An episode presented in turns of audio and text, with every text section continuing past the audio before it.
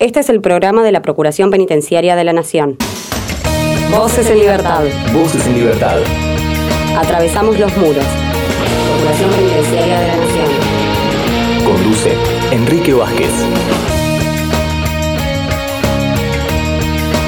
Hola, ¿cómo están ustedes? Nosotros, como cada semana, y tratando de superar las imposiciones de la pandemia y las dificultades de la comunicación, vamos a tratar de brindarles un panorama completo acerca de, en primer lugar, cómo se vive en la cárcel de Devoto, el testimonio de un preso que ahora está cumpliendo prisión domiciliaria en su domicilio precisamente con su mujer y sus hijos y nos cuenta cómo es la cárcel de Devoto en tiempo de normalidad y en tiempo de pandemia.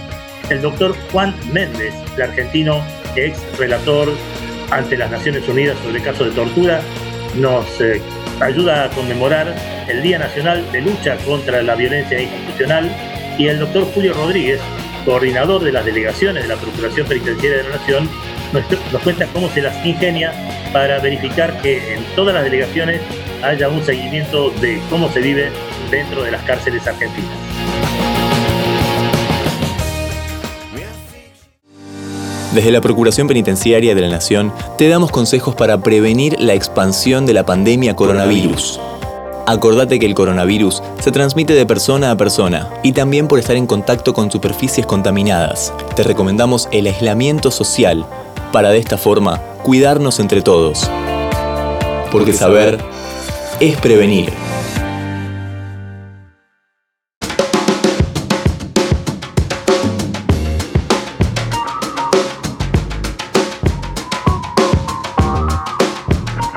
Hace exactamente un mes, Daniel obtuvo la prisión domiciliaria, él estaba interno en la cárcel de Devoto y ahora tenemos el placer de saludarlo. Daniel, mucho gusto, buenas tardes, ¿cómo estás? ¿Qué tal? Buenas tardes a la mesa.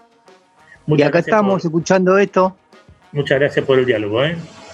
Por favor. Daniel, Un gusto para mí. vos recuperaste eh, una libertad acotada a la superficie de tu domicilio hace exactamente un mes. Eh, ¿Eso coincidió con, con, los hechos de la cárcel de Devoto? Eh, en realidad, eh, mi libertad domiciliaria, digámoslo, este, se consiguió cuatro días antes de lo sucedido en, el complejo de la Cava. bueno, ahí se, se constituyó un, una notificación del juzgado que me accedían a este beneficio. Eh, cuatro días eh, posteriores sucedió lo que, lo que se vio en la televisión, ¿no? De público conocimiento. Eh, ¿Cómo cumplís la prisión domiciliaria, Daniel? En casa con mis hijos, con la familia, refaccionando. Hace un mes que estamos en la cuarentena, yo con mis hijos tuve mucho tiempo en cuarentena personalmente, ¿no? Pero con mis hijos, en la familia, estamos hace 30 días exactamente y con ellos eh, los hice interactuar en las refacciones, en todas las cosas que necesitamos acá de la casa. Bueno, las hacemos entre nosotros, en familia. La vamos llevando muy bien, nos vamos acomodando, yo me a los tiempos de ellos, ellos no se tienen que acomodar a mí, yo me tengo que acomodar a los tiempos de ellos y también interactuar con ellos en sus tareas eh, del colegio. Uno, Daniela está con con el CBC en la facultad y Santino está en segundo año de la secundaria. Y yo me acomodo a los tiempos de ellos también. Muy bien. ¿Están bien de salud todos? Perfectamente, los cuatro estamos bien de salud, no tenemos síntomas de nada. Eh, se hacen los, como trabaja mi señora, se hacen los estudios cada tanto, se, se mide la fiebre y eso, la verdad que viene, viene bien. Esta cuarentena viene bien para el, para unir más el vínculo familiar. Muy bien, a mucha gente le está sirviendo para lo contrario, pero no es la cuestión. Eh, ¿Qué, nos podés vos atestiguar acerca de lo que ocurre en, el interior de la cárcel de Devoto, Daniel? Y lo que está ocurriendo es, es una gracia con todo este tema de la pandemia, ¿no? Este, varios compañeros, si se puede llamar así, yo no puedo catalogarlos de, de tal ni de qué forma. Yo fui uno más de ese complejo y he conocido mucha gente, pero varios compañeros están necesitando también este beneficio, sí, pero bueno, a raíz de lo que está sucediendo cuando otras personas recuperan este tipo de libertades y aprovechan la situación en la cual no soy compatible en ese tema, ¿no? Cada uno la, la usufruta de su manera. Pero sí están, están compadeciendo mucho este tema. Este, el servicio no, no brinda las, las cuestiones necesarias para controlar este tema en la población. En el módulo donde yo me encontraba, en el piso quinto, eh, bajan gente con fiebre, me comunico con algunos a ver cómo están, porque tengo mucha afinidad con algunos, y me comunico para ver cómo están y siguen, siguen bajando gente a esos pisos con fiebre, ellos le toman, eh, el servicio le toma la, la fiebre y miden una temperatura que no existe, vuelve la persona a insistirle que se siente mal, porque uno reconoce el estado de su cuerpo, y el servicio le dice, pero ya te tomamos la presión, la, fiebre y estabas bien, le vuelven a tomar con un termómetro común y la fiebre le vuela. O sea que le estoy diciendo que hace cuatro días sacaron a dos personas, parientes, de sangre, con fiebre, y el pabellón sigue estando en las mismas condiciones y siguen recibiendo gente porque el servicio los mete, y no cuidan a la persona, no cuidan al preso, no cuidan al, a la persona, esa es la palabra, la persona, no es un preso, es la persona. Ahí tenemos que vivir como, como seres humanos, ¿sí? Eso es un hacinamiento, yo lo he vivido, eh, ellos tienen mucho uso de su autoridad, pero bueno, esas son las condiciones y la verdad sobre, ese, sobre la vivencia. Pero hagamos a, un, hagamos a un lado la pandemia, Daniel, este, en, la normalidad, digamos. Eh, ¿cómo, ¿Cómo se vive en Devoto? ¿Es una cárcel este, que no tiene celdas sino pabellones, tengo entendido, ¿verdad? Sí, tiene, tiene un, módulo de celdas. Tiene un módulo de celdas que es el módulo 5, celulares, que todo el piso es así, primero, segundo hasta el quinto, son todos celdas. Después tenemos el módulo 3, el módulo 2 y el módulo 1, que son todos pabellones colectivos, 80 personas por pabellón. ¿Cuántas? ¿Cuántas? 80 eh, personas por pabellón. Oh y son pabellones de cuatro pisos, cada uno siendo que son el, módulo 3, el módulo 5, el módulo 3, el módulo 2 y el módulo 1, cuatro pabellones diferentes con 80 personas cada uno. Y las tienen las 80 plazas ocupadas, cada pabellón. Eh, las condiciones, bueno, planta 3 es una condición donde el pabellón 11 y 12 se vive así como nada, como digamos, como son los barrios de 31, Zabaleta, hay otros pabellones en el módulo 1, módulo 2 también, que se viven así en esas condiciones de hacinamiento, la comida escasea, donde se los tiene, entre comillas, privilegiados a los que estudian. El módulo 2, pabellón 5, le sirven o lo tienen con la cosa de higiene, eh, alimentos, no le falta nada. Otros pabellones son es prolijo la forma que se vive. Si tenemos que hablar así con propiedad, es de prolija, es deplorable, el servicio no brinda nada, eh, se quedan con las cosas, llega lo que quiera al pabellón. Y la verdad es conflicto todos los días. Se puede entender que hay entonces pabellones normales dentro de lo que se puede llamar normal y hay otros en donde hay una especie de castigo.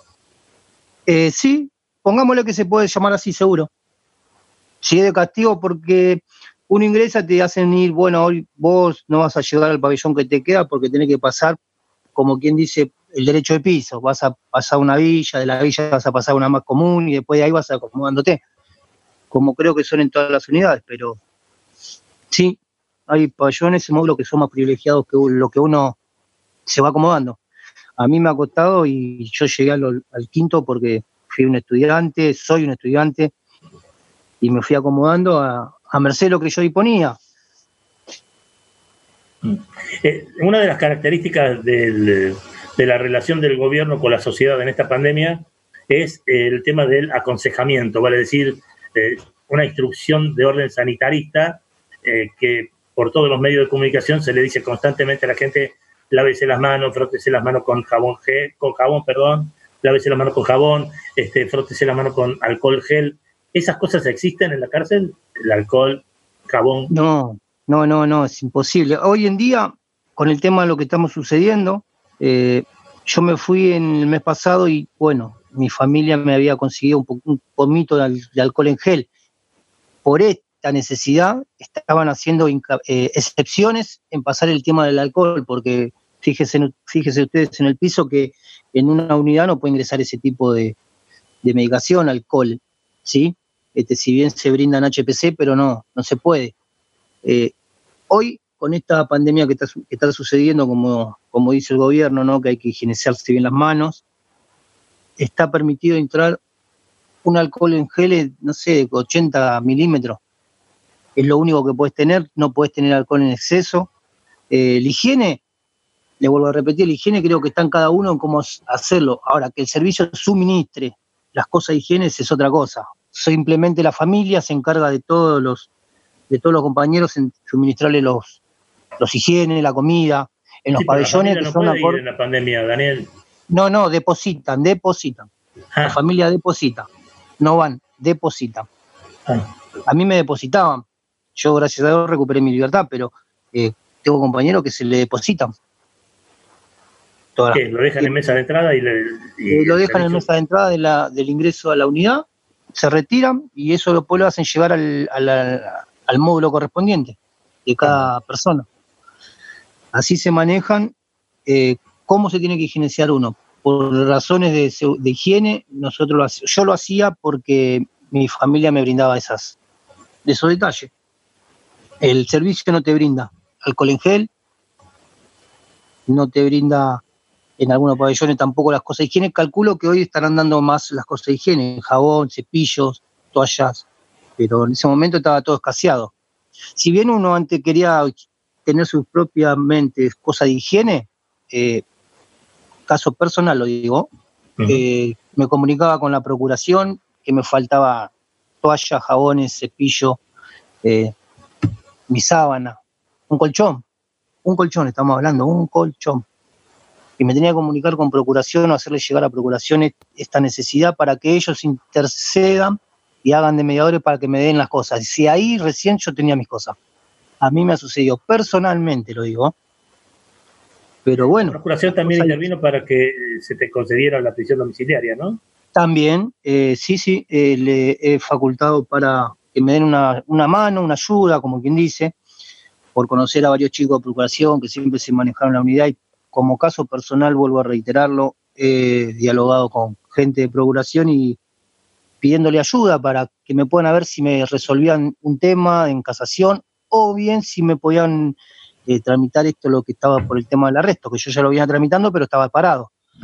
Eh, coincidencia que el 20, 15 de abril, 15 de abril, 16 de abril, estimadamente, presento esta, esta, este reclamo ante la gente de procuración y ellos se brindaron, como siempre, en lo caso personal vuelvo a reiterarlo, eh, se brindaron como siempre y bueno, he, he, sido beneficiado con este tema. Tengo los escritos que me hicieron ellos en un archivo y la verdad que yo agradecí al equipo porque es un equipo extremadamente bueno que se preocupa. A mí me mostraron eso siempre, siempre que solicité no, fui, no fue molesto en, en, qué tiempo, sino cómo lo hacía y a mí me dieron una mano en todo el equipo completo de procuración. Una pregunta nada más, porque nos queda un minutito, pero ese correo interno que va desde la mesa de entrada hasta el módulo o el, el pabellón que toque, ¿funciona bien, Daniel, o hay cosas que se pierden en el camino? No, no, no, puede, no, no se pueden perder cosas. Sí, si bien puede ser que en algún momento haya sucedido. Yo en mi caso no me ha, no me ha, pasado eso, no tuve problema ah, con el tema, pero el tema es, va la persona hasta la puerta, se dice a quién viene a depositar, le, le entrega los, el paquete, ellos lo revisan, lo vuelven a meter en el paquete la persona sale de la unidad, lo juntan ahí y, van juntando por tachos en módulos y lo llevan. Te llaman, antes era a las 12 del mediodía, con este tema te están llamando a las 2, 3 de la tarde, porque excede la, persona que puede estar en la calle, pero así se manejan. Daniel, muchísimas gracias por este testimonio. Espero que transcurra bien este, tu permanencia dentro de tu casa, que permanezcan sanos, además, vos, tu mujer, tus hijos. Y de nuevo, muchísimas gracias por este testimonio. ¿eh? Por favor, muchas gracias a ustedes y encantado por la entrevista. Que estés muy bien, Daniel. Hasta luego. Muchas gracias. Hasta luego. Ustedes también.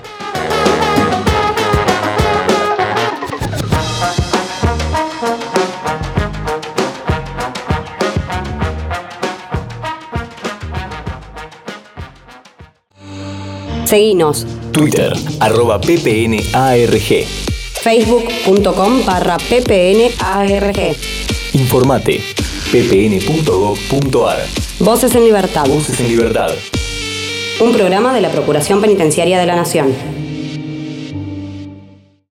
Esta semana la música no puede estar separada de la celebración del 75 cumpleaños de Pete Townshend, el guitarrista y compositor. Él siempre se reprochó la obligación de ser el Lennon y McCartney, decir, dos en uno, para los Who, su grupo.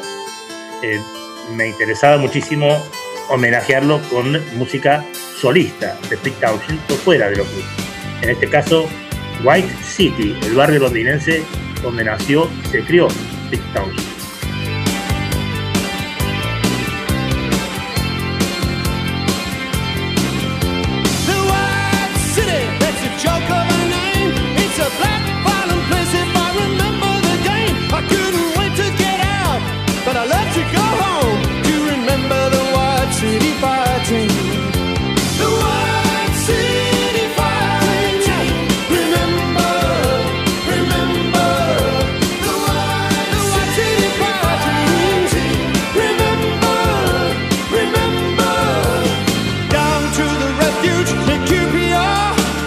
To remember the White City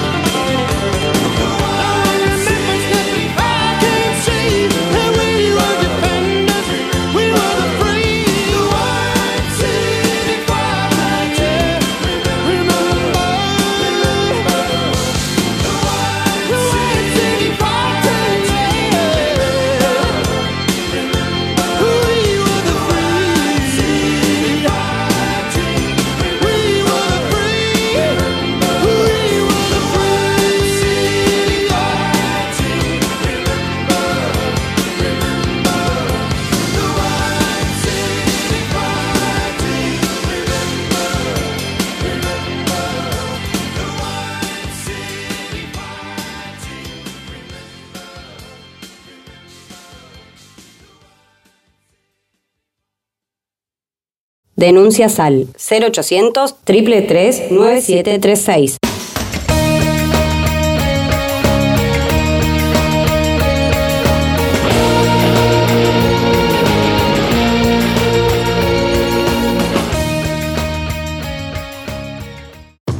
Voces en Libertad. Voces en Libertad. Un programa de la Procuración Penitenciaria de la Nación. De la Nación. 25 años defendiendo los derechos de las personas privadas de su libertad. Privadas de su libertad. PPN te informa, ante la presencia de los síntomas fiebre y tos, fiebre y dolor de garganta, fiebre y dificultad respiratoria, no te automediques. Consulta inmediatamente al sistema de salud a través de cualquiera de estos teléfonos 0800-222-1002, 4292-3896 o llamando al 107. Porque saber es prevenir.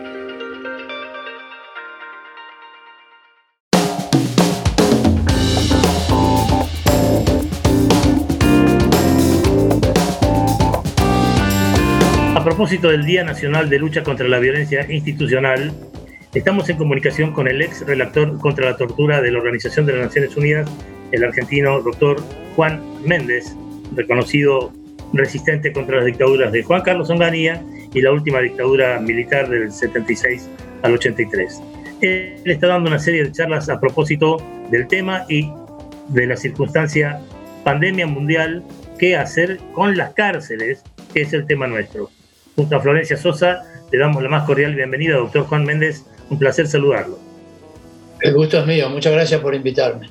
Al contrario, nuestro programa eh, se dedica a tratar de defender y difundir los derechos humanos de las personas privadas de su libertad. A propósito de esta pandemia mundial y, en, y precisamente en todo el mundo, muchos derechos humanos y constitucionales han sido conculcados para los ciudadanos que andan en libertad habitualmente. Y en las cárceles ese, ese conculcamiento o ese recorte de garantías y derechos fue mucho mayor aún. En estas charlas que está dando a, propósito de la pandemia mundial y qué hacer con las cárceles, ¿qué respuesta da a esa pregunta? La, la respuesta que da no solamente que doy no solamente yo, sino que la están dando en los últimos dos meses varios organismos internacionales de monitoreo y de eh, cumplimiento de normas de derechos humanos, eh, indica en primer lugar que en la lucha contra la pandemia no debe olvidarse la situación de las personas privadas de libertad, porque ellos están, ellos y ellas están en una situación particularmente vulnerable a la infección y hasta el peligro de muerte.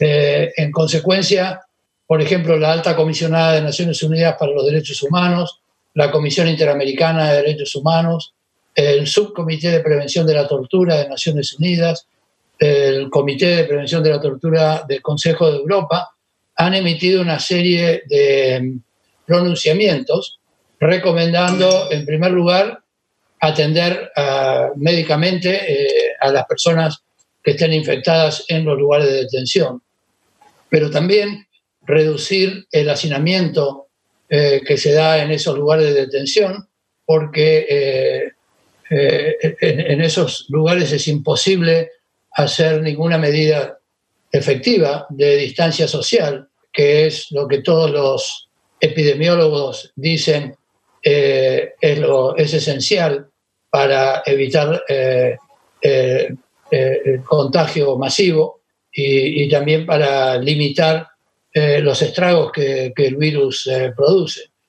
en consecuencia, se recomienda en primer lugar reducir la posibilidad de la detención preventiva, que lamentablemente en nuestros países se usa demasiado, se, usa para delitos que no son graves, que no son delitos de sangre, se usa para situaciones en que eh, no es necesaria la detención previa al juicio porque la persona está a derecho y, y sin embargo eh, se recurre al expediente de llenar las cárceles y de llenarlas con gente que de, debería estar disfrutando de la presunción de inocencia porque no han sido condenados. Eh, así que en primer lugar la reducción del uso de la prisión preventiva y usarla más racionalmente para aquellas situaciones en las que eh, es necesario eh, asegurar el proceso penal mediante la detención y sobre todo si hay no solamente peligro de fuga, sino también peligro de comisión de delitos graves. Eh, en segundo lugar, y esto es más importante todavía, se recomienda brindar a los detenidos, si no pueden ser liberados, por lo menos toda la atención médica que requieren y especialmente la atención preventiva, como los materiales para poder producir efectivas eh, medidas eh, preventivas, como lavarse las manos, como, como desinfectar eh, locales y ropas, etcétera, que en general en las cárceles esas cosas no se, no se dan y, y eso hace que el contagio sea mucho más posible en los lugares de detención. Florencia. Sí, eh, como usted bien decía y describía las distintas recomendaciones brindadas por los organismos internacionales, la Procuración Penitenciaria de la Nación acá en Argentina también elevó al Ministerio de Justicia de la Nación y Derechos Humanos y al Servicio Penitenciario Federal distintas recomendaciones para poder eh, acomodar dentro de lo posible las cárceles en este contexto de pandemia sin embargo, también hemos visto distintas situaciones en otros países de la región latinoamericana que quizás no han intentado seguir estos lineamientos. Se me ocurre pensar en El Salvador. Eh, ¿Cuál es la situación en el resto de las cárceles latinoamericanas? Bueno, yo tengo información un poco anecdótica, pero todos los días eh, se lee eh, noticias sobre los estragos que la pandemia está produciendo en cárceles de América Latina especialmente porque lamentablemente en todos nuestros países las cárceles son eh, la última prioridad en, las políticas públicas y en eh, la inversión de recursos por parte de los estados, aún eh, en los casos de estados con gobiernos democráticos. Así, por ejemplo, hay graves incidentes, incluidos motines, no solamente en El Salvador, sino también en Venezuela, por ejemplo, en, Brasil, y hasta ha habido por lo menos conatos de motines en algunas cárceles argentinas también. Pero eh, yo, sí entiendo que eh, hay ciertas medidas que son necesarias, pero que si son las únicas que se toman, agravan la situación. Por ejemplo, el, eh, cortar las visitas de familiares puede ser necesario a corto plazo, porque evidentemente es eh, el tránsito de la entrada y la salida de personas lo que parece que favorece el contagio. Pero eso agrava la situación de las personas privadas de libertad y es necesario morigerar el efecto con algunas otras medidas, como por ejemplo eh, proveerlos de teléfonos para poder hacer contacto eh, por, teléfonos móviles o, computadoras o otros elementos que permitan un contacto visual, por lo menos con las personas. Lo mismo eh, eh, cuando se cortan las visitas, se corta también la posibilidad de la alimentación adicional que las familias llevan y que cuando las cárceles están en muy malas condiciones, eh, lo que está siempre en malas condiciones es la comida dada oficialmente por la cárcel. Y en consecuencia, agravar la situación de falta de alimentación y de desnutrición requiere que si el Estado va a prohibir las visitas y la entrega de, comidas, que tome alguna medida para eh, modificar eso al, mismo tiempo. Eh, de última instancia, eh, el Estado tiene obligaciones de prevención con respecto a esto y esas obligaciones se cumplen a través de medidas para moderar el hacinamiento en primer lugar, pero también para cumplir con obligaciones que son permanentes, que no son solo por la epidemia, en cuanto al tratamiento médico, porque las, las reglas Nelson Mandela, que es el documento más eh, eh, autorizado en este tema sobre el tratamiento de personas privadas de libertad, eh, dice que el preso tiene el derecho a un tratamiento médico idéntico al que existe en la comunidad. Y si no se lo pueden dar en la cárcel, tienen que llevarlo a un hospital. Todas esas cosas el Estado está obligado a cumplirlas yo, también eh, había visto que ustedes en la Procuración Penitenciaria muy al principio habían hecho recomendaciones importantes. También otros órganos de monitoreo interno en la Argentina lo han hecho.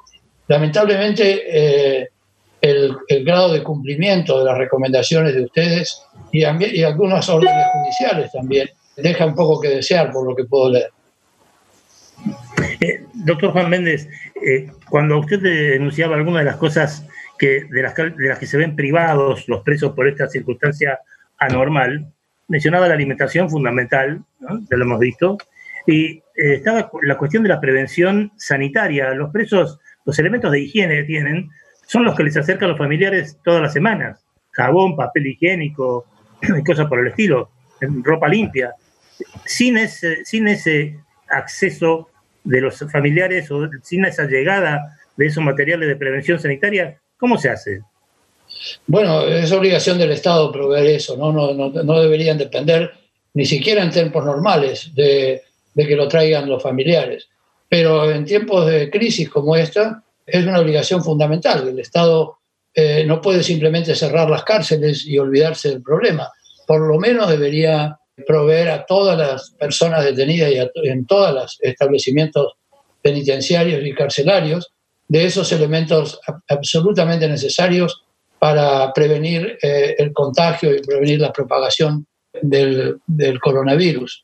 Eh, yo, francamente, ahí no hay una cuestión de recursos, porque no es tan caro eh, proveer, claro, no es tan caro proveer de papel higiénico, proveer de, como se llama, de, artículos de limpieza y especialmente de alcohol y, y, bueno, el jabón también, por supuesto. Claro, la también si hay, si hay establecimientos que tienen eh, mala provisión de agua, eh, no sé si es el caso de cárceles argentinas, pero sí lo he escuchado de cárceles en Brasil, por ejemplo, eso va a ser un gran problema, porque eh, uno le puede dar jabón a los presos si no tienen agua para, para usarlo.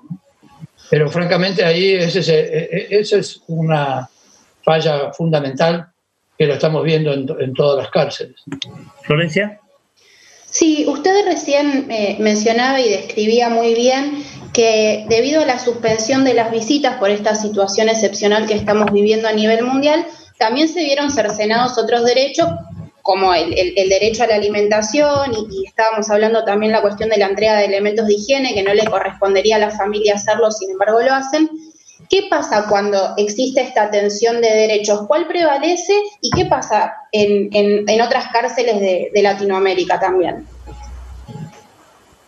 Bueno, eh, en realidad el primero, el, que prevalece fundamentalmente es el derecho a la vida, ¿no?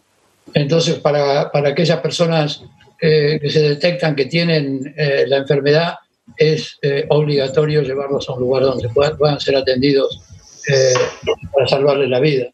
Eh, pero también el derecho a la salud es un derecho fundamental y son derechos que los detenidos no pierden, eh, ni siquiera después de haber sido condenados eh, por haber cometido delitos.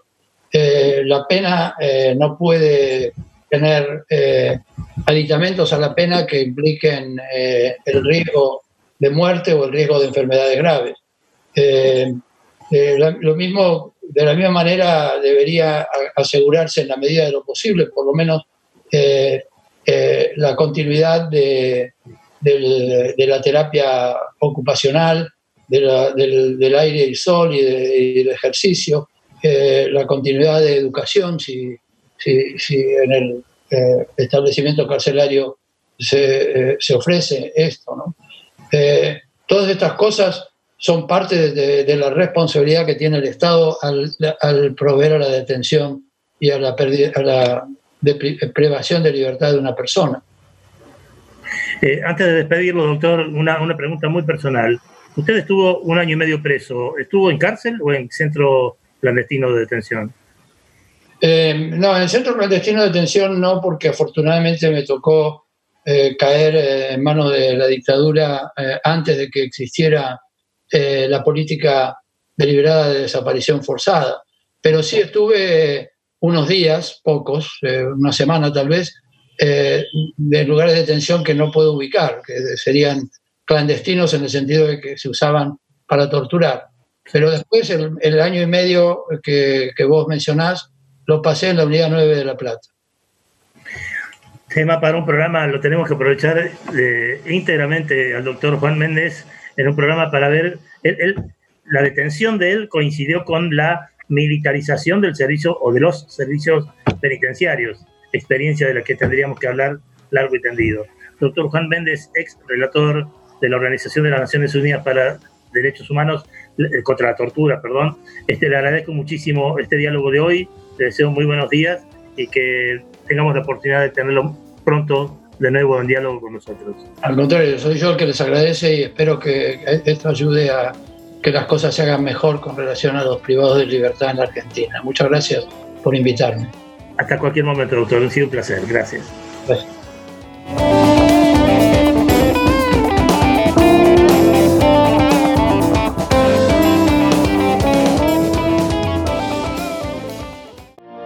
Desde la Procuración Penitenciaria de la Nación te damos algunos consejos para prevenir el coronavirus. Lavate bien las manos con jabón, especialmente antes de comer y al regresar de tu casa. Estornudá o tosé siempre con el pliegue del codo. Usa un pañuelo, tiralo en el tacho y lavate las manos inmediatamente. Evita el contacto con personas con síntomas respiratorios.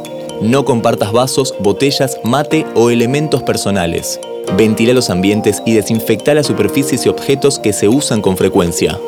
PPN te informa, porque saber es prevenir.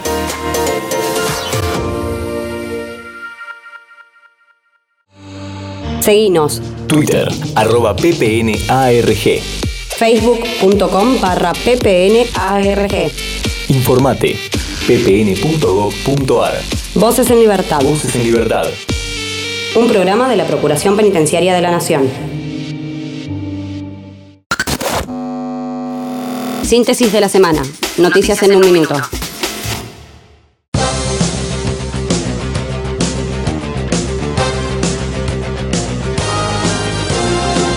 Día Internacional de Lucha contra la Discriminación por Orientación Sexual e Identidad de Género.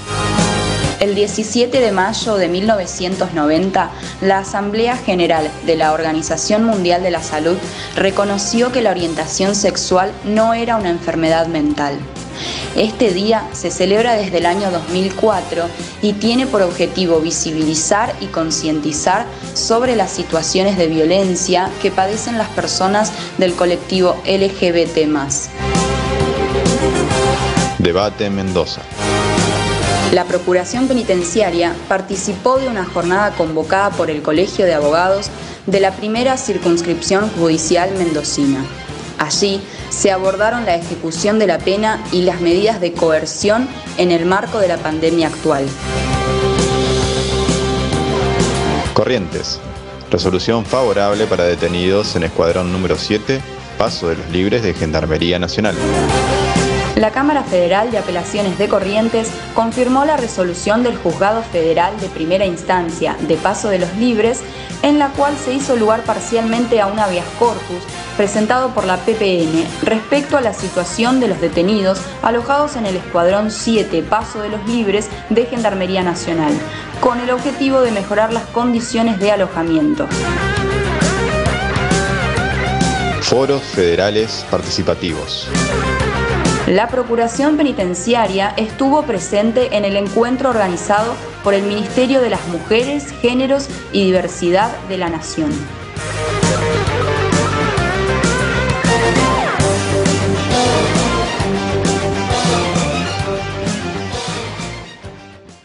Voces en Libertad. Voces en Libertad.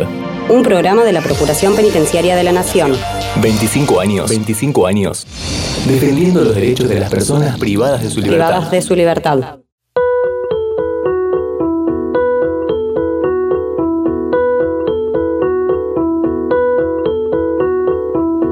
Con Florencia Sosa le damos la más cordial bienvenida a este espacio virtual al director de delegaciones regionales de la Procuración Penitenciaria de la Nación, el doctor Julio Rodríguez, que tengo entendido tuvo una reunión vía teleconferencia con los delegados del interior de la Procuración para saber cómo afecta a cada región el COVID-19. Doctor Julio Rodríguez, muy buenas tardes, ¿cómo está usted? ¿Qué tal? Buenas tardes, Enrique. Buenas tardes, Florencia. Gracias por la invitación. Eh, acá estoy trabajando con teletrabajo desde Buenos Aires, con toda esta pandemia que está afectando a todo el país ¿no? con la misma intensidad. Hay regiones en las cuales eh, la circulación de este virus es mayor, como en Buenos Aires, Córdoba, eh, Santa Fe, Chaco y Río Negro. y otras provincias que a través de los delegados, tenemos 11 delegaciones a lo largo y ancho de todo el país, y algunos eh, son de provincias como Chubut, como La Pampa, que te dicen que tienen una, dos, eh, tres casos registrados y que no es tan masiva la circulación de este virus. A raíz de esta cuarentena obligatoria por decreto de necesidad de urgencia, que ya fue prorrogada en varias oportunidades, bueno, nos vemos forzados a trabajar con teletrabajo desde Buenos Aires. En las delegaciones regionales eh, siguieron con la presencia en las oficinas de las delegaciones, haciendo guardias, turnándose, pero eh, están trabajando en forma presencial y se decidió eh, trasladar las llamadas, al igual que en Buenos Aires, en Santa Fe, en Córdoba, que ya se concretaron y ahora estamos solicitando para resistencia. ¿Por qué? Porque son las tres ciudades del interior, junto con Buenos Aires y Gran Buenos Aires, donde mayor eh, incidencia o circulación del virus existe. Así que tomamos esa precaución. Para comunicarnos con los 11 delegados, encontramos como solución esta, nueva herramienta, el Zoom, que yo hace un mes, como la mayoría, creo que no sabíamos lo que era, y lo estamos utilizando a diario. Hoy a las 11 horas tuvimos una reunión con el procurador penitenciario adjunto, el doctor Cejas Meriare, que ayer participó en la mesa de diálogo del Complejo Penitenciario Federal de Cava, más conocido como Devoto. Así que eh, tuve una reunión por medio del Zoom con los 11 delegados y, el doctor eh, Cejas. Florencia. Sí, Julio, recién comentabas que que en esta nueva situación la modalidad de trabajo que has encontrado para poder comunicarte con el resto de los delegados es por Zoom. ¿Sabes el resto de esos delegados cómo se comunican eh, quizás con personas privadas de libertad que tengan eh, alguna cuestión que comunicarle a la Procuración o con miembros de la justicia? Sí, em, varía, varía según la región, como te dije. Ante un llamado o si tenemos noticias de un hecho que puede ser urgente, grave, incluso eh, los delegados o personal de las delegaciones se han hecho presentes en las unidades penitenciarias. Eh, han ingresado y realizado el protocolo en la audiencia respectiva, ¿no? Eh, tratamos de no hacerlo. ¿Por qué? Porque sabemos las dificultades de circulación que hay, y sobre todo cuando es una circulación no todas las unidades están muy cerca de las oficinas. Algunos la tendrán en la misma ciudad, pero otros tienen que hacer 100, 200, 500 kilómetros. En esos casos es imposible presentarse eh, in situ. ¿Por qué? Porque se pasan varios límites provinciales con todas sus autorizaciones correspondientes, toda la demora que, ello implica. Entonces también se ha encontrado esta forma de comunicarse. Es muy común, el delegado de misiones ya tuvo dos reuniones. Eh, dos teleconferencias con los detenidos en la unidad 17. Recién la delegada de Córdoba, el delegado de Santa Fe se comunicaron con los vía Skype con detenidos de, la unidad 35 de Santiago del Estero. Entonces, eh, también está la, el, medio de comunicación eh, más común, el que siempre se utilizó, que es eh, telefónico. Después de la presencial, de la audiencia presencial, está la comunicación telefónica. Ellos tienen los números de las delegaciones o del centro de denuncia, denuncias en sede central de la Procuración Penitenciaria, o incluso hay muchos pabellones en muchas unidades que tienen llamadas entrantes. Entonces, directamente cuando queremos comunicarnos con alguna persona privada de libertad o queremos saber algo acerca del pabellón, porque algún familiar llama, dicen tal pabellón, están con una medida de fuerza o les falta esto o no le entregaron tal otra cosa, eh, si tenemos eh, la llamada entrante, directamente la delegación se comunica a ese pabellón. Doctor Rodríguez, ¿se sabe de alguna otra unidad carcelaria que haya experimentado lo que eh, experimentó la cárcel de Devoto en las últimas horas? En el ámbito del Servicio Penitenciario Federal, la situación de Devoto no se repitió pero sí eh, había muchos pabellones y unidades, algunas completas, como la unidad 12 de Viedma y la unidad 6 de Rawson, eh, y en otras, podemos decir la 11, había 90 personas en medida de fuerza, muchos también en la unidad 7. En todas las cárceles federales eh, estaban las personas privadas de libertad realizando alguna medida de fuerza en apoyo a los reclamos que tenían los, los delegados, digamos, de las personas privadas de libertad en la mesa de diálogo de voto. Estaban expectantes y al tanto de esas reuniones. Entonces nos llamaban los familiares, nos llamaban ellos y nos comentaban, estamos haciendo una huelga de hambre que a veces consistía eh, la medida de fuerza en no recibir el alimento del servicio penitenciario o en no consumir eh, sólidos, solamente eh, tomaban líquidos, mate, té, café, lo que se llama como una huelga de hambre sólida. Doctor Julio Rodríguez, me, interesa particularmente cómo estás haciendo el seguimiento de las distintas delegaciones. El seguimiento es el habitual, porque yo trabajo con 11 delegaciones que están a lo largo y ancho del país, la más cercana a Santa Fe, que serán 500 kilómetros, y tenemos delegaciones como Rawson, Jujuy, a 1500 kilómetros o más de Buenos Aires. Así que el medio de comunicación habitual es el correo electrónico, eh, el teléfono, el WhatsApp, y ahora se suma eh, esto del Zoom. Eh, tenemos una reunión semanal, también el doctor Niolo ha tenido reuniones eh, por medio del Zoom con los delegados para que informen el estado de situación en cada región. Así que con, esos medios nos comunicamos con cada uno de los 11 delegados, que ellos a su vez tienen un equipo de trabajo.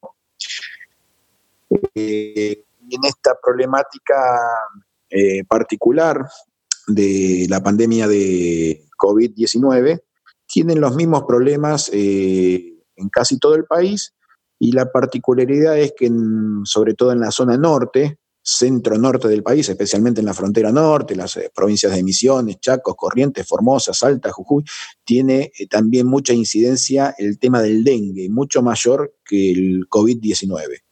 Eh, hay provincias que no tienen un positivo de COVID-19 como Formosa, pero tiene cientos de casos de dengue. El protocolo de actuación y las medidas preventivas que deben aplicarse en un otro caso son similares, tanto para um, el COVID como para el dengue, y los síntomas ambos, eh, en ambos casos, eh, a partir de la fiebre de alguno de, los, de las personas privadas de libertad, eh, bueno, se, activan los protocolos y se hace la atención médica necesaria. en casos de dengue, eh, hemos tenido internos, hay varios, que han sufrido esta enfermedad, o al menos la sintomatología, porque van a un hospital extramuros provincial y se le aplican las curaciones necesarias, la medicación por los síntomas de dengue que tiene, pero nunca tienen un positivo exacto si fue dengue o fue otra enfermedad. Eh, no se ha registrado, al menos en el ámbito federal, casos de personas detenidas, ¿no? Sí, con relación a esto que Julio acaba de mencionar sobre el dengue, que lamentablemente en Argentina tenemos muchísimos casos, quería saber, ya que tenés este panorama, Julio, como acabas de mencionar, de, más de 11 delegaciones que, vos tratás y, y, te enterás constantemente de lo que está pasando, si, si, hay alguna región en particular de la Argentina que se ve muy afectada por la falta de entrega de elementos de higiene para combatir justamente tanto lo del dengue como lo del coronavirus y otras enfermedades según la región. Claro, eso es lo que vamos a monitorear a partir de esta semana de ambos lados. O sea, tenemos los informes de los servicios terciarios en los cuales se cumplen con las medidas eh, de higiene que fijan los protocolos. Doctor Julio Rodríguez, director de Delegaciones Regionales de la Procuración Penitenciaria de la Nación, gracias por este diálogo, le deseo muy feliz día. Bueno, muchas gracias a vos, Enrique y Florencia, por haberme y compartir este momento. Gracias, muchas gracias.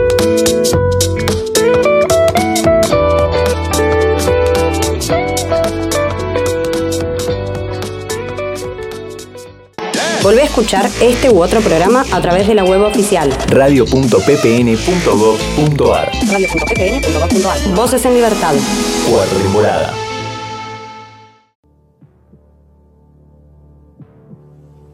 vinculado con White City y esa especie de autobiografía que hizo él en forma de disco, aquí está otro, Give Blood, dona sangre o da sangre.